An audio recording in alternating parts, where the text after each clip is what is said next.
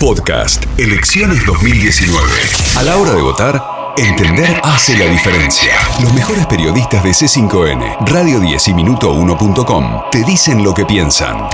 Pasaron las elecciones primarias de agosto y ganó la oposición. El gobierno que recibió el 90% del dinero del Fondo Monetario Internacional finalmente fue el perdedor. ¿Y ahora? Repasemos. El FMI vino a la Argentina el 8 de mayo de 2018. Argentina no podía, ya para entonces, acceder a los mercados para financiarse y Macri no tuvo mejor idea que pedirle ayuda a Christine Lagarde. El FMI, gustoso, volvió a financiar al país que lo había echado en 2006, pagándole en cash 10 mil millones de dólares y librándose de esa manera de las recetas que condicionaban el crecimiento. El organismo ahora no podía perderse la oportunidad de volver. ¿Cuál fue el diagnóstico del fondo? Que Argentina tenía y tiene un Estado y un déficit muy grandes y que había que achicarlos. O sea, el FMI arrancó con el diagnóstico equivocado, porque el problema histórico de Argentina es que faltan los dólares, no los pesos. Y eso lo sabemos muy bien ahora que volvieron los controles de cambios. Y también el FMI dijo que su plata era para que cobren los acreedores, no para derrocharla.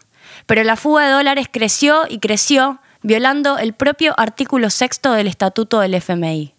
También dijeron que Argentina iba a mejorar el perfil de su deuda.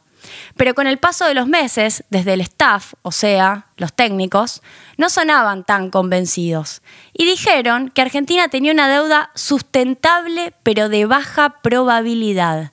Abróchense los cinturones. ¿Qué más dijo el acuerdo? Que Argentina, luego del éxito del programa, iba a volver a financiarse a los mercados. ¿Para qué? Para devolverle la plata al fondo.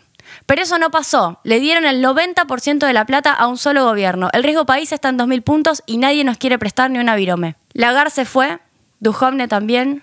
Y ahora, ¿quién paga los platos rotos? En octubre definiremos quién será el próximo presidente. Y ese presidente deberá resolver muchas cosas. Uno, reestructuración de la deuda? ¿En pesos? ¿En dólares? ¿Con quién? ¿Con el Congreso? Dos, un nuevo acuerdo con el Fondo Monetario Internacional. Y yo agrego, un nuevo programa con el Fondo Monetario Internacional. Tres, ¿cómo bajamos la inflación?